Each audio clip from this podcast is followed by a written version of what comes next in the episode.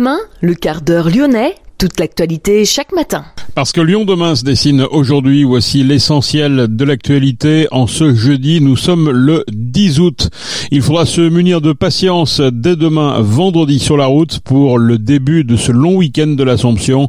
Explication dans ce quart d'heure lyonnais. Attention, des trésoreries euh, vont fermer, celle d'Oulin, Tassin-la-Demi-Lune ou encore Rieux-la-Pape, toutes regroupées à Caluire. Construite dans les années 70, la tour du cirque pointe dans le ciel du 8e arrondissement à 68 mètres. La tour, aujourd'hui désertée, va être totalement réhabilitée. Nous avons cherché à comprendre pourquoi un tel édifice suscite un tel enthousiasme auprès des architectes. Nous avons rencontré Mathurin Ardel. Il fait partie de l'agence retenue pour la réhabilitation, la nouvelle AOM.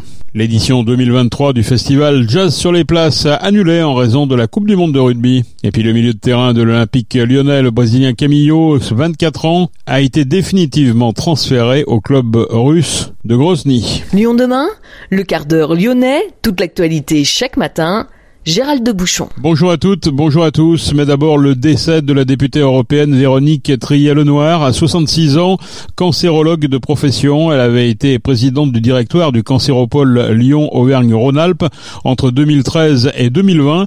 Elle est entrée en politique en 2015 en se faisant élire conseillère régionale d'Auvergne-Rhône-Alpes sur la liste socialiste conduite par Jean-Jacques Caran. Elle siégeait donc ensuite dans l'opposition. Soutien d'Emmanuel Macron dès 2017. Elle avait été élue sur la liste Renaissance lors des élections européennes deux ans plus tard.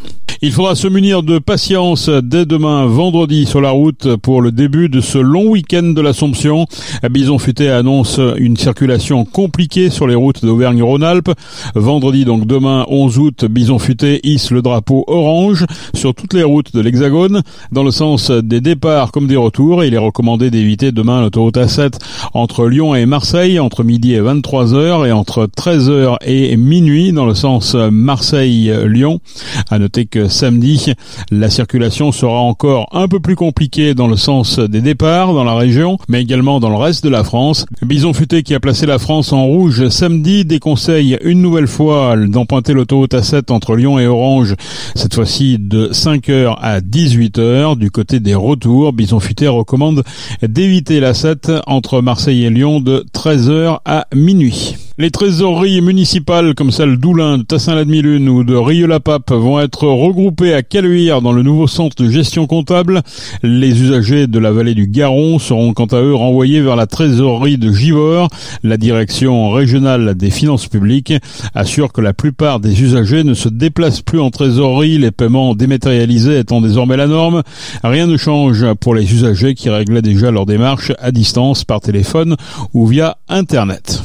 Lyon demain, le média influenceur d'avenir. Construite dans les années 70, la tour du cirque pointe dans le ciel du 8e arrondissement à 68 mètres de hauteur. C'est le seul édifice de grande hauteur dans ce quartier lyonnais. Le Centre international de recherche sur le cancer, parti à Gerland, la ville de Lyon, propriétaire de la tour Guillaume Bourdex, a retenu une équipe pluridisciplinaire pour sa réhabilitation. Cette passoire thermique, après travaux, accueillera des logements, des bureaux, un restaurant tête d'oie en son sommet, un restaurant solidaire dans l'atrium qui jouxte la tour, des espaces verts tout autour, ouvert sur la ville. 17 équipes s'étaient portées candidates au départ, une seule a été retenue. Nous avons cherché à comprendre pourquoi un tel édifice suscite un tel enthousiasme auprès des architectes et nous avons rencontré Mathurin Ardel, il fait partie de l'agence La Nouvelle AOM, retenue pour la réhabilitation. Aujourd'hui, la construction neuve est tellement contrainte par un faisceau de normes euh, thermiques, administratives, euh, commerciales, que finalement on, a, on trouve beaucoup plus de liberté euh, dans le, travail sur un déjà là, et notamment des bâtiments de cette époque-là, que dans une, un programme neuf classique, je dirais. Et il y a aussi, je pense, plus de, de plus-value euh, architecturale dans la réflexion. Il y a une forme de, de, de, travail qui est forcément sur mesure. Chaque bâtiment existant est différent d'un autre, donc euh, il n'y a pas de recette toute faite. Il faut euh, étudier chaque bâtiment euh, dans sa spécificité pour en trouver le, le potentiel qui va permettre de, le, bah, de, lui réinventer euh, une histoire, une, un rôle, surtout une utilité. Là, on, part, on passe de, laboratoire à des logements, hein, donc de deux, deux programmes qui n'ont strictement rien à voir. Et pourtant, ce bâtiment qui a été conçu pour faire des laboratoires se trouve particulièrement euh, généreux, je dirais, dans sa capacité à accueillir des logements. Comment on parvient alors à une transformation profonde, ce que vous avez dit tout à l'heure? Ah bah, C'est un travail très minutieux. Hein. Ça passe d'abord par un, un travail d'analyse, de, de, diagnostic, étudier le bâtiment, comprendre comment il fonctionne, ses spécificités, sa structure. Et petit à petit, avec d'ailleurs l'aide de, de, techniciens, les ingénieurs, les, les, paysagistes, tout un tas de compétences réunies qui permettent de, de réinventer euh, un programme dans une structure, dans un bâtiment existant. C'est un travail long et minutieux, mais qui est, qui vraiment passionnant parce qu'on un travail qui est presque euh, archéologique. Hein. On découvre euh, en étudiant ces bâtiments leur histoire, comment ils ont été conçus, pourquoi, comment ils ont été construits, pour quelles raisons. Et c'est vraiment un voyage dans le temps et, dans la science, je dirais, qui nous enchante à, chaque à chaque occasion. Il n'y a jamais de répétition. C'est toujours euh, toujours une nouvelle histoire. Sans rentrer dans les détails très techniques, quelles, seront les grandes lignes des transformations qui vont être opérées sur le bâtiment La première chose, c'est de le rendre non IGH. Hein. Aujourd'hui, c'est un bâtiment IGH, donc immeuble de grande hauteur. Au-dessus de 28 mètres, les bâtiments tertiaires sont réputés de grande hauteur. Celui-ci en fait 70. Euh, il appartient largement à cette catégorie et ça donne des contraintes de, de, de sécurité qui sont extrêmement euh, impactantes et, coûteuses au quotidien. Il faut la présence notamment d'agents de sécurité, des pompiers, etc.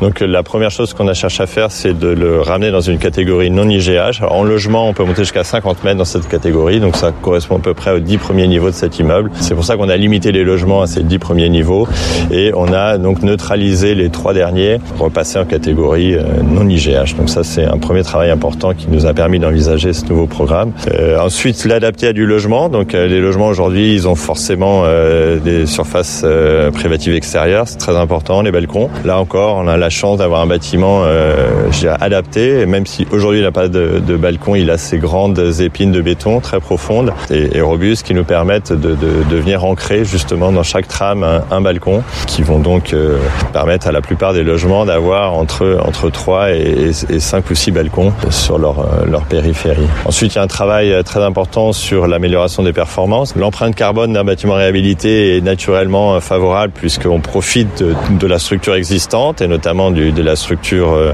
béton qui est particulièrement carbonée, mais puisqu'elle est déjà là, finalement, euh, sa conservation euh, permet d'envisager euh, une neutralité carbone dans la construction du point de vue de la structure. Par contre, on est euh, obligé d'en améliorer euh, sensiblement la performance en termes d'isolation, donc la, performance de l'enveloppe, de, la façade. Donc ça, forcément, la façade, elle est déposée et euh, reconstituée. Alors, on a essayé d'en garder l'esprit, hein, ce mur rideau, avec très caractéristique des années 70. On produit des façades euh, nouvelles, contemporaines, très performantes et adaptées au logement, mais dans cet esprit euh, de la façade rideau, donc largement vitrée, ça nous permet d'avoir beaucoup de lumière, beaucoup de vue. Hein, ce qui est exceptionnel aussi dans un immeuble de cette hauteur, c'est euh, les qualités de vue qu'on qu qu va pouvoir donner à tous ces logements. Donc voilà, un travail sur l'enveloppe très précis euh, et complexe, lié ben, aux, aux, ambitions de, performance thermique, euh, mais aussi euh, d'adaptation à un programme de logement euh, qui est évidemment dans un domaine très différent de celui d'une façade liée à des, laboratoires, donc très fermé, très étanche. Le logement cherche un peu tout l'inverse, la vue, l'ouverture. Donc là, de ce point de vue-là, c'est une, métamorphose qui aura lieu. Mais voilà, c'est un travail qui est patrimonial dans le sens où on s'appuie sur un existant on, dont on cherche à, identifier les, principales caractéristiques, notamment les atouts. Baisser néanmoins aussi un travail de transformation. Hein. Il n'y a pas de, de limite. On cherche un équilibre entre ce qui est important de conserver pour aussi conserver l'aspect, l'histoire, l'image, mais aussi euh, les nécessaires adaptations euh, qui s'expriment. Hein. On va voir euh, tous ces balcons qui vont venir englober la tour. Ça va modifier évidemment son image, mais pas non plus la faire disparaître. On garde l'essentiel, sa hauteur, son élancement, sa silhouette, ses épines, le principe du mur rideau. Euh, voilà autant d'éléments qui aujourd'hui euh, sont présents et qui, et qui demain devraient rester. Et là, toute cette tour, c'est aussi le terrain qui est autour. Alors, en termes de végétalisation, comment vous allez procéder? Le gros du travail sur euh, cette partie est du, du site, c'est une renaturation euh, massive du terrain, du site. Ça consiste d'abord à, à, démolir certains, certaines constructions, comme le bâtiment Sasakawa, hein, qui sont des bâtiments qui ont été rajoutés euh, postérieurement et dont on trouve qu'ils n'ont pas autant de valeur que la tour et l'auditorium. Et ensuite, principalement, bah, la déminéralisation du site, et notamment toutes ces surfaces de stationnement aérien qui vont être euh, déposées et désimperméabilisées et replantées en pleine terre. C'est la pleine terre qui participe principalement de, l'amélioration de la température. Donc on va multiplier par 3 la quantité de pleine terre par rapport à la situation actuelle. On atteint 44% de coefficient de pleine terre sur le, sur le jardin à l'échelle du site. C'est voilà l'effort principal. il y a la plantation d'une centaine d'arbres en complément des 15 ou 17 arbres existants, les grands sujets qu'on a cherché à conserver. Ça prend du temps à pousser un arbre. Donc quand on a des beaux grands sujets, on, les conserve euh, autant que possible. Et il y en a 15, je crois, sur 17 qui sont conservés. Et une centaine d'autres qui vont euh, petit à petit grandir et, compléter cette, euh, ce projet paysager assez ambitieux. C'est pas si grand que ça. Je crois qu'il y a un peu plus de 2000 mètres carrés. Mais ce qui va surtout changer, c'est que le, jardin va être ouvert. Un jardin qui a toujours été aujourd'hui privé et fermé à l'accès des, des riverains, des Lyonnais. Et là, à l'inverse, ce, ce, jardin va être ouvert en journée à, à, tous les riverains et sera par contre sécurisé la nuit, comme le sont les jardins naturellement. Et la végétalisation peut gagner aussi la, la façade d'une tour, d'un bâtiment, ou c'est quand même difficile À l'initiative, à l'initiative des habitants, hein, le, la façade, elle est constituée par les balcons euh, qui sont des surfaces On espère que certains des, habitants auront, euh, auront la main verte et, accueilleront sur leur balcon euh, des plantes et du végétal. Ça, on peut pas, on ne peut que inciter, mais on ne peut pas aller au-delà. Par contre, il y a les deux derniers niveaux actuels qui sont donc partiellement démolis, mais partiellement conservés pour accueillir un grand jardin suspendu sur deux niveaux qui sera accessible bah, aux, habitants de la tour. Mathurin Ardel, architecte de l'agence La Nouvelle La tour revisitée et son environnement très végétal pourront accueillir les utilisateurs et visiteurs à partir de 2028. L'édition 2023 du festival Jazz sur les places est annulée en raison de la Coupe du monde de rugby. Cet événement d'envergure internationale va mobiliser une grande partie des forces de l'ordre disponibles et des services techniques, indique le service d'occupation temporaire de l'espace public de la ville de Lyon.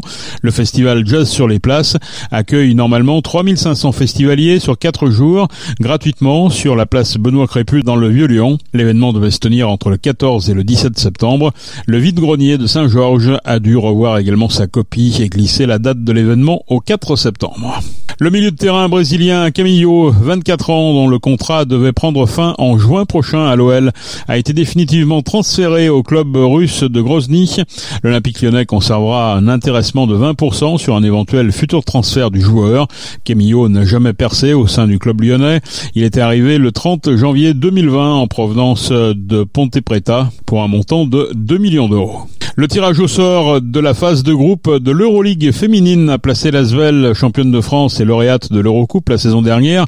Dans le groupe A, les joueuses de David Gauthier retrouveront les Turcs de Fenerbahce, tenantes du titre, les Italiennes de Schio, troisième de la dernière édition, mais aussi les Espagnols de Valence et Saragosse, les Polonaises de Lublin. Également dans ce groupe, les vainqueurs des derniers matchs de barrage. La phase de groupe débutera le 4 octobre prochain. C'est la fin de ce quart d'heure lyonnais. Merci de l'avoir suivi. On se retrouve naturellement demain pour une prochaine édition. Je vous souhaite de passer une excellente journée.